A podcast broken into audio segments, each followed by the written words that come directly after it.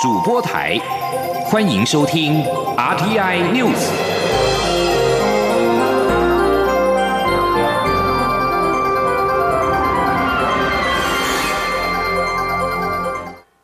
各位好，我是主播王玉伟，欢迎收听这节央广主播台提供给您的 RTI News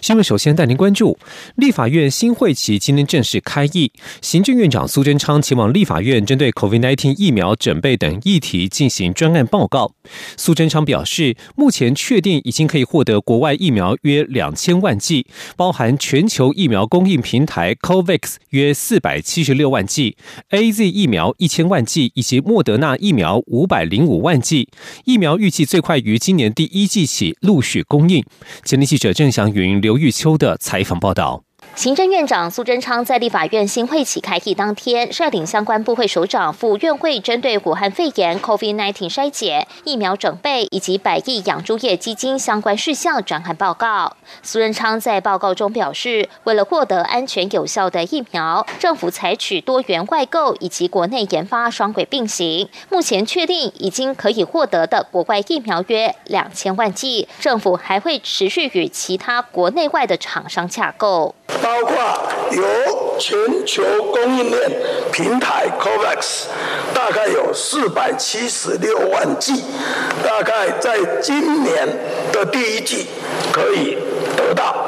而 AstraZeneca 疫苗，我们购得一千万剂，大概在今年第二季可以获得。另外，莫德纳疫苗。我们得到五百零五万剂，大概在今年的第二季可以取得。苏文昌也明确指出，首批疫苗的施打顺序已经拟定，接种作业都在积极准备中。政府同时也会全力协助国内疫苗上市，并给予经费补助，在行政流程以及紧急使用授权上也会予以支持。到货以后，可以提供第一线医务人员。防疫人员优先施打，所以疫苗所需的冷链系统也已经完成规划。在专案报告中，苏仁昌秀出数据，搬出各国政府防疫政策、严格指标以及各国疫情的趋势图，交错观察各国去年疫情与防疫政策，强调台湾在防疫上。做得好，做得对，做得最到位。苏仁昌指出，疫苗是重要的防疫战略物资，政府会确保未来能够自给自足，将疫苗制造、研发掌握在自己手上，未来甚至帮助有需要的国家，而确保安全有效，维护国人健康，一直是政府始终不变的最高目标。张广电台记者郑祥云、刘玉秋采访报道。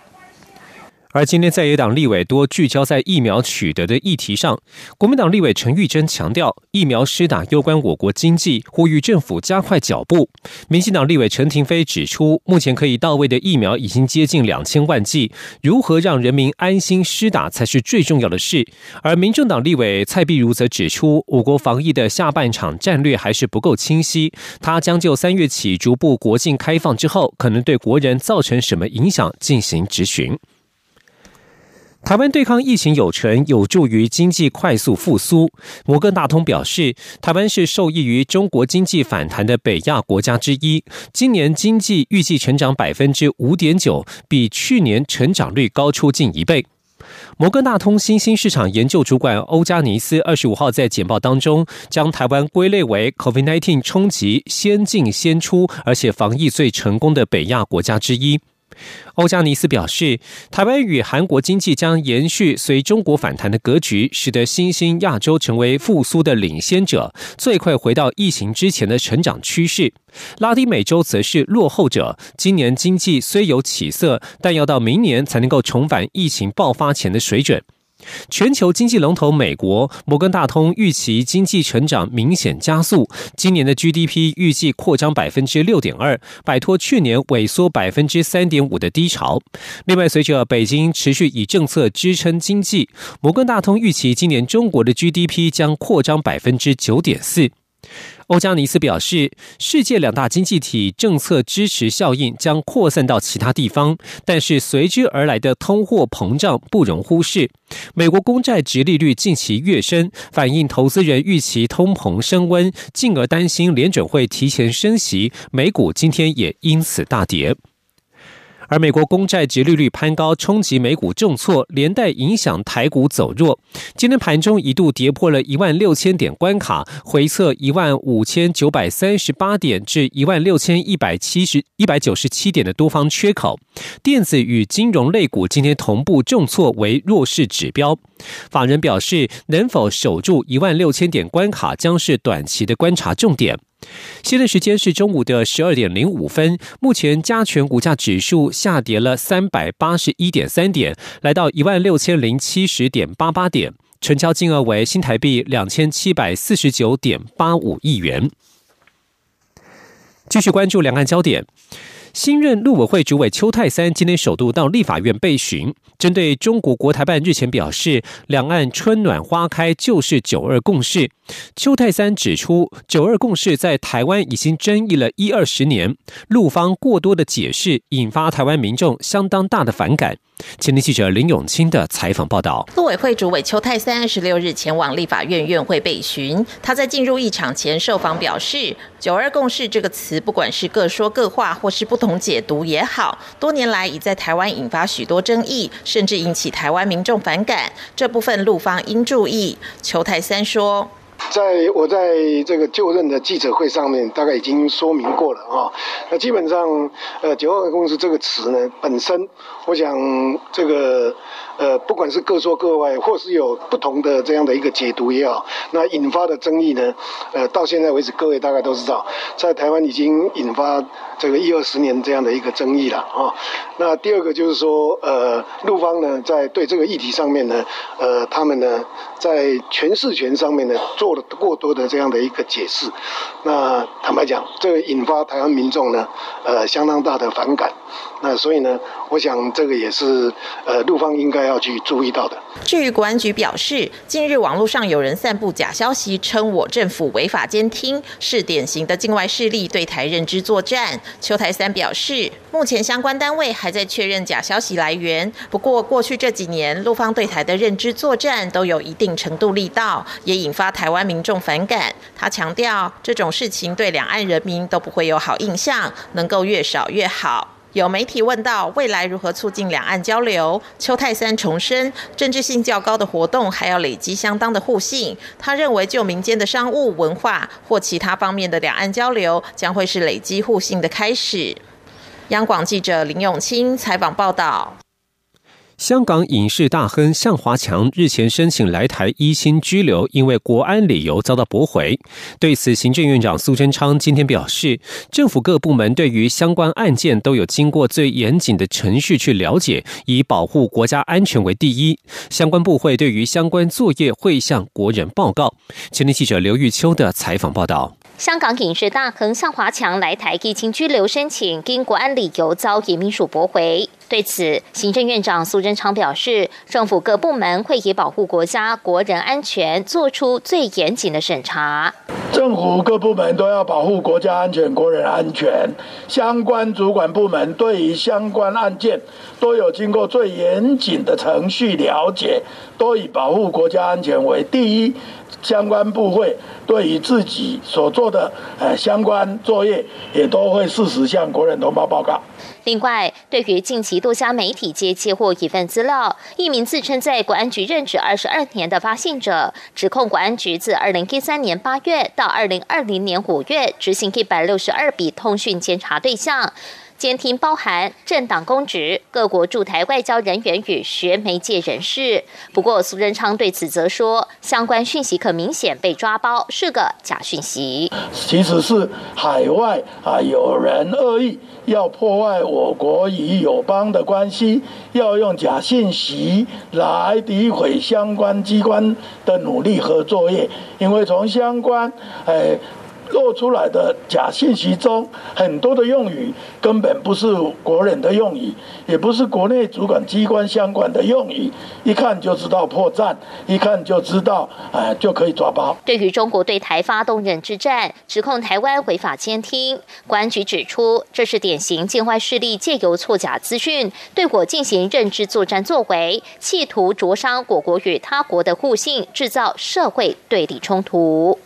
中广电台记者刘秋采访报道。继续关心台湾的文化建设，公视董事会在昨天通过同意，公视向文化部争取每年新台币十亿元的国际影音平台计划。文化部长李永德在今天回应媒体询问时表示，乐观其成，但他也强调，因为该笔预算为业务费而非补助费，一切必须依采购法的规定来走。请听央广记者江昭伦的采访报道。文化部长李永德二十六号上午出席国立台湾师范大学台湾文化的记忆与转译联合计划成果发表会，会后媒体询问对于公司卷土重来，有意争取国际影音平台计划有何看法？李永德表示尊重且乐观其成。不过李永德指出。因为该笔预算高达十亿，属于业务费性质，必须依照采购法规定，无法直接补助。至于未来会采公开招标、限制性招标或最有利标，文化部会在征询之后做出最适当的决定。李永德说：“因为这笔预算哈，那么在立法院通过的时候，我们的编列的性质啊是属于业务费，不是补助费啊，所以呢，因为它是业务费，所以它有采购法上的一定的程序。”所以这个程序呢，究竟怎么走比较妥当、啊适当？我们跟这个相关的单位啊，尤其是采购法的主管单位，啊还在继续在研商当中。呃，我相信在短期内呢，哈会决定一个最适当的方式。李永德也再度重申，国际影音平台计划绝对不会沦为政府的宣传机器。李永德说，文化部在负责执行国家这个政策哈，那么。不管是哪一个单位哈，我们一定是充分尊重哈媒体的自主权哈，不会是这个所谓的这个政府的啊，这个好像委托以后就变成政府的宣传机构啊，不会，我想这个不会了。至于中央社正在执行的国际影音平台前导计划，合约将到三月底为止。刘永德表示，中央社一切都按进度推动，预计三月底对外发表成果。中国电台记者张昭伦台北采访报道。关心国际焦点。美国总统拜登二十五号下令美军对叙利亚东部的伊朗民兵设施进行空袭，以报复伊朗攻击美军驻伊拉克基地。这也是伊朗今年一月二十号上任之后首次下令动武。路透社首先披露这次的攻击行动，这次空袭范围局限，可能是为了降低情势升高的风险。此外，至少到目前为止，拜登只决定空袭叙利亚，而非伊拉克。这也是要让伊拉克政府有喘息的空间，以调查二月十五号造成美国人受伤的攻击事件。一位不具名的美国官员表示，决定进行这次空袭行动，目的是发出讯息。尽管美国要惩罚民兵组织，但是并不希望情势扩大为更大规模的冲突。目前仍不清楚空袭行动所造成的损害，或是有无人员伤亡。以色列国防部长甘茨在二十五号表示，经过法律检视之后，以色列已经停止赠送 COVID-19 疫苗给其他国家，借以赢得国际善意的计划。以色列总理尼坦雅胡擅自决定这项计划，因而遭到挞伐，而巴勒斯坦则是抱怨，身为占领者，以色列有义务提供更多疫苗给巴勒斯坦居民。以色列计划赠送数量有限的 COVID-19 疫苗给十九个国家。在赠送疫苗计划喊停之前，以色列两个亲密盟国洪都拉斯及捷克证实已经收到了疫苗。巴勒斯坦自治政府外交部长马里奇批评尼坦雅胡赠送海外疫苗是政治勒索以及不道德的行为。他指控以色列非法利用这些国家的人道需求。而在欧洲，则是再度有限制疫苗出口的举措。欧盟执委会主席范德赖恩已经向欧洲各国领袖再度保证，如果阿斯特捷利康等疫苗供应商再度无法如期交货，他将禁止 COVID-19 疫苗的对外出口。范德赖恩最近因为处理疫苗短缺的问题，正面临质疑。以上新闻由王玉伟编辑播报，稍后请继续收听央广午间新闻。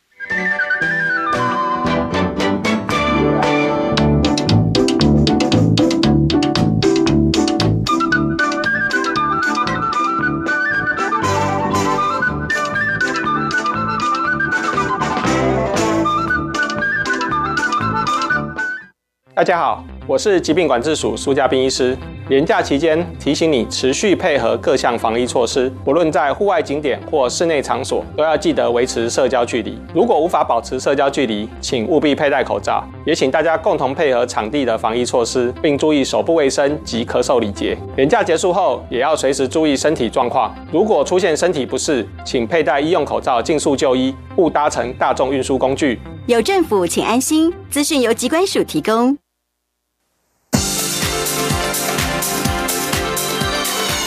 这里是中央广播电台台湾之音，欢迎继续收听新闻。欢迎继续收听新闻，我是陈怡君。国民党近日大动作的力挺民间团体的真爱早教公投连数，意外让环保议题成为了蓝绿对决的新战场。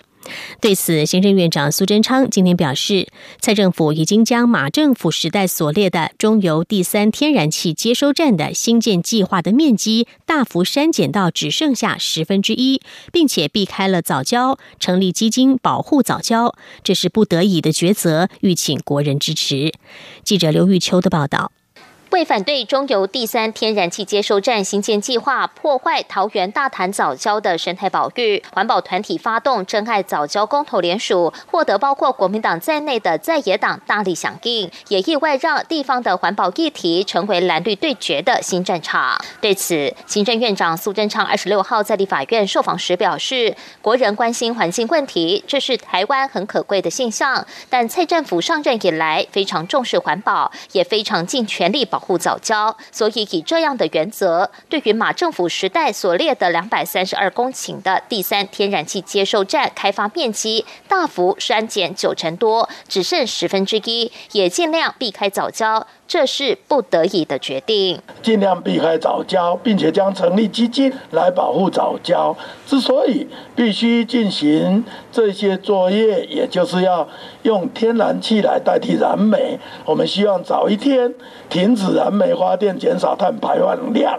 也是非常不得已的抉择，还希望国人同胞支持。苏仁昌强调，他会请相关部会把详细的资料完整的随时让国人知道，让民众了解国家及民生各方面都必须有所抉择，也必须要有相关的作业。经济部长王美花也说，现在第三天然气接收站是用最小的范围开发，范围缩小到原来的十分之一，希望能让能源转型中有较低碳排的天然气稳定供应，也对北部有稳定的供电效果。目前的工法以避开早郊区是最友善的工法进行，希望明年十月第一个除草完成后就能供电，这样才能让台湾在产业持续发展扩厂的过程中。提供低碳又稳定的能源。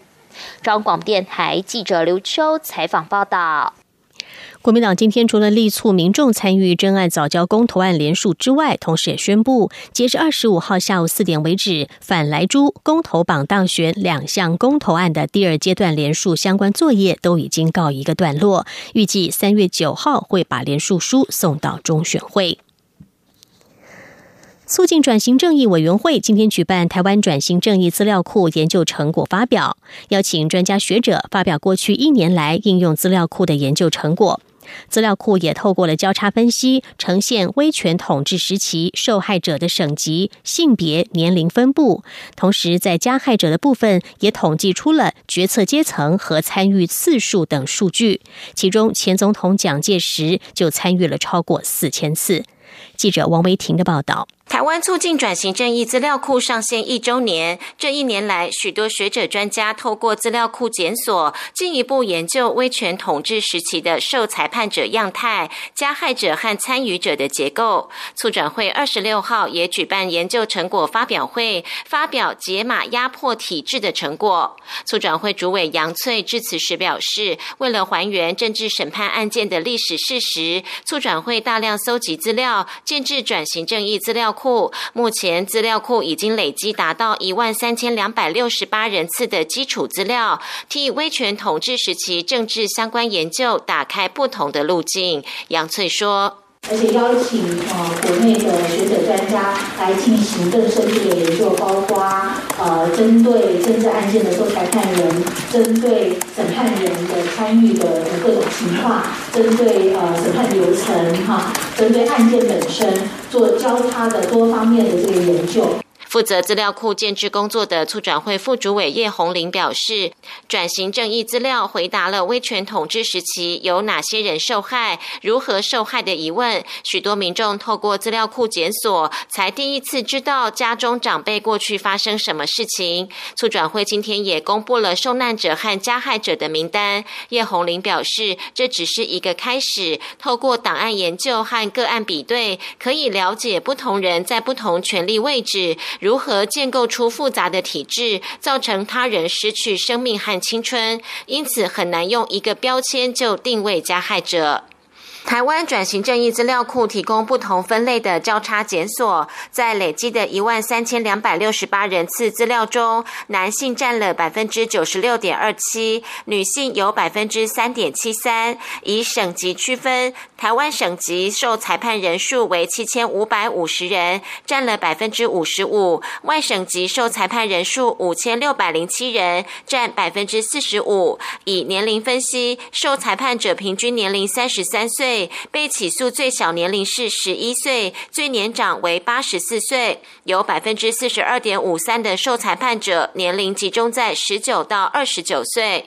以政治案件终审年份分布分析，一九五零年代是政治案件终审高峰，有百分之五十点七的案件终审，政治案件终审刑度有一千六百二十八人被判十年以上，未满十五年有期徒刑；一千四百九十八人被判五年以上，未满十年有期徒刑，被判死刑者一千一百五十三人，无情徒刑者一百六十九人。而在审判决策者数量的分析方面，总统三人，总统府三十六人，包括总统、总统府秘书长、参军长等。国防部五十九人，包括参谋总长、国防部长等，以及军法官一千一百一十九人。在参与次数前三名为前总统蒋介石参与四千一百零一次，军法官殷敬文三千两百三十三次，前参谋总长周志柔三千一百五十二次。中央广播电台记者王威婷采访报道。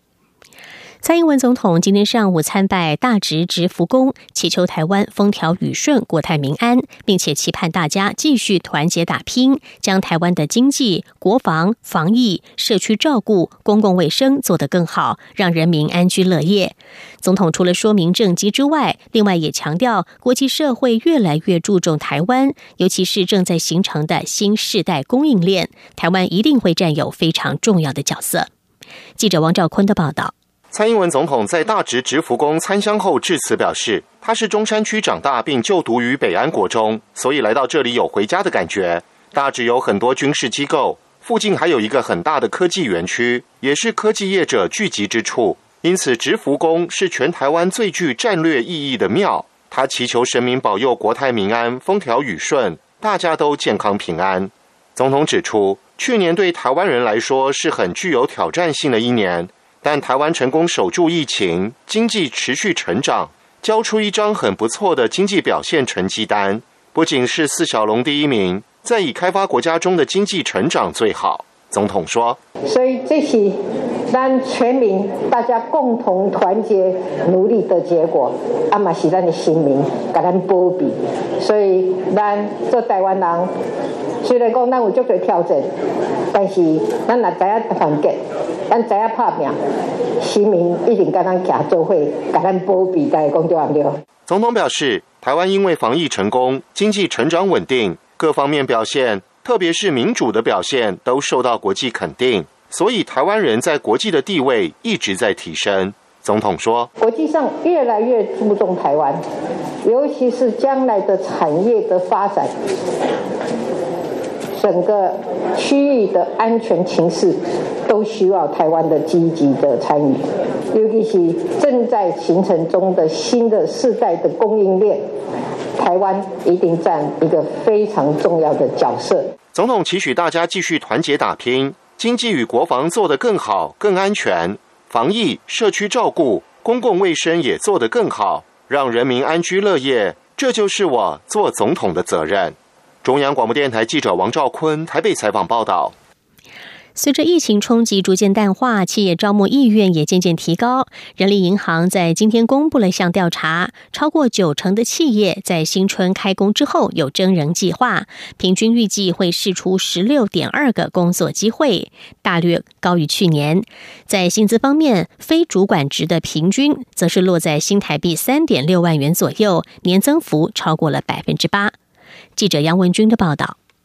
Yes 一二三求职网在回收一千三百二十六份会员及九百三十九份企业有效问卷后公布的调查指出，高达百分之九十点三的上班族透露在牛年有跳槽的计划，比例高于去年同期的百分之八十八点三，但尚未回到前年的百分之九十四。调查也发现，有三成一的人开始寻找新工作之前，就会选择先提辞呈，属于裸辞一族。在企业。方面，有百分之九十二的企业在新春开工后有真人的计划，其中又有四成透露属于扩编。预计将释出十六点二个工作机会，开出的月薪条件，非主管职平均三万五千八百二十一元，较去年同期的三万三千一百一十元上调了两千七百一十一元，增幅为百分之八点二。至于主管职的部分，则开出五万两千六百七十九元，比去年同期的五万一千七百一十六元，则多了九百六十三元，升幅是百分之一点九。Yes 一二三求职网发言人杨宗斌说：“尽管疫情利空出尽，招募比例回升，但仍可看出企业保守谨慎。”他说：“企业保守谨慎看待全年市况，招募动作才滚动式调整。不过牛年经济成长率将挑战四字头，因此仍看好劳动市场处于市求人状态。”特别是科技业、营建业，目前都有缺人情况。杨宗斌也乐观预估，若全球疫苗施打后，边境解封将带动景气触底反弹，使商业活动复苏，劳工将不再消极潜水式的求职，转职潮有望延续。中央广播电台记者杨文君台北采访报道。台湾的水情持续紧张，新竹、苗栗、台中三个县市的工业用水节水率需要达到百分之十一。面对未来水情展望不太好，经济部水利署今天指出，在水情灯号亮橙灯的情况下，最后手段是再拉高工业用水的节水率。不过，事关厂商接单，目前不会考虑这么做。记者谢嘉欣的报道。新竹、苗栗、台中、嘉义及台南水情灯号都亮橙灯，实施一阶限水。尤其竹苗中等三县市工业用水强制节水百分之十一，嘉南工业用水则要求节水百分之七。经济部水利署指出，依照规定，城登地区工业用水最高可以要求节水百分之二十。不过，面对此次严峻水情，旱灾中央灾害应变中心却没有选择一次到位，采取渐进式提高，是考量每个产业最大节水限度不同。且现在工业节水要求是以整个工业区、科学园区以及科技产业园区为单位来计算。园区内各厂商接单状况不同，像是订单不多或是超前生产库存的厂，就可以将用水调配给需求急迫的其他厂。且有些产业还可以将冷却锅炉用水、工业区废水回收利用，甚至使用合法地下水抗旱等方式来满足用水需求。水利署强调，就算要拉高节水率，也要给厂商时间来做应应。水利署副署长王义峰说：“我们要让厂商有那个应应。”的这个时间，呃，如果你要叫水车，或者是你要调整你的呃生这个制造流程、回收再利用，这都需要时间，而不是转个开关就可以的。他可能还要去测试这样的一个节约使用，对，呃，这个整个过程是不是产生影响？水利署也提到，各项节水措施考量的前提，都是要满足五月底前产业民生供水不中断，且有一个月的余裕来等待梅雨报道，会以此为目标来计算节水力道该要有多大。不过目前没有考虑再拉高节水率，但会持续做滚动式检讨。中央广播电台记者谢嘉欣采访报道。国际消息：荷兰国会在今天通过一项不具约束力的动议，谴责中国处理境内穆斯林少数族群维吾尔人的方式等于是种族灭绝。动议提到，中国政府对维吾尔人采取意图阻止生育及设立惩罚营等措施，这违反了联合国第二六零 A 号决议，也就是防止及惩治灭绝种族罪公约。而荷兰也是第一个如此谴责中国的欧洲国家。以上 T I News 由陈义军编辑播报，谢谢收听，这里是中央广播电台台湾之音。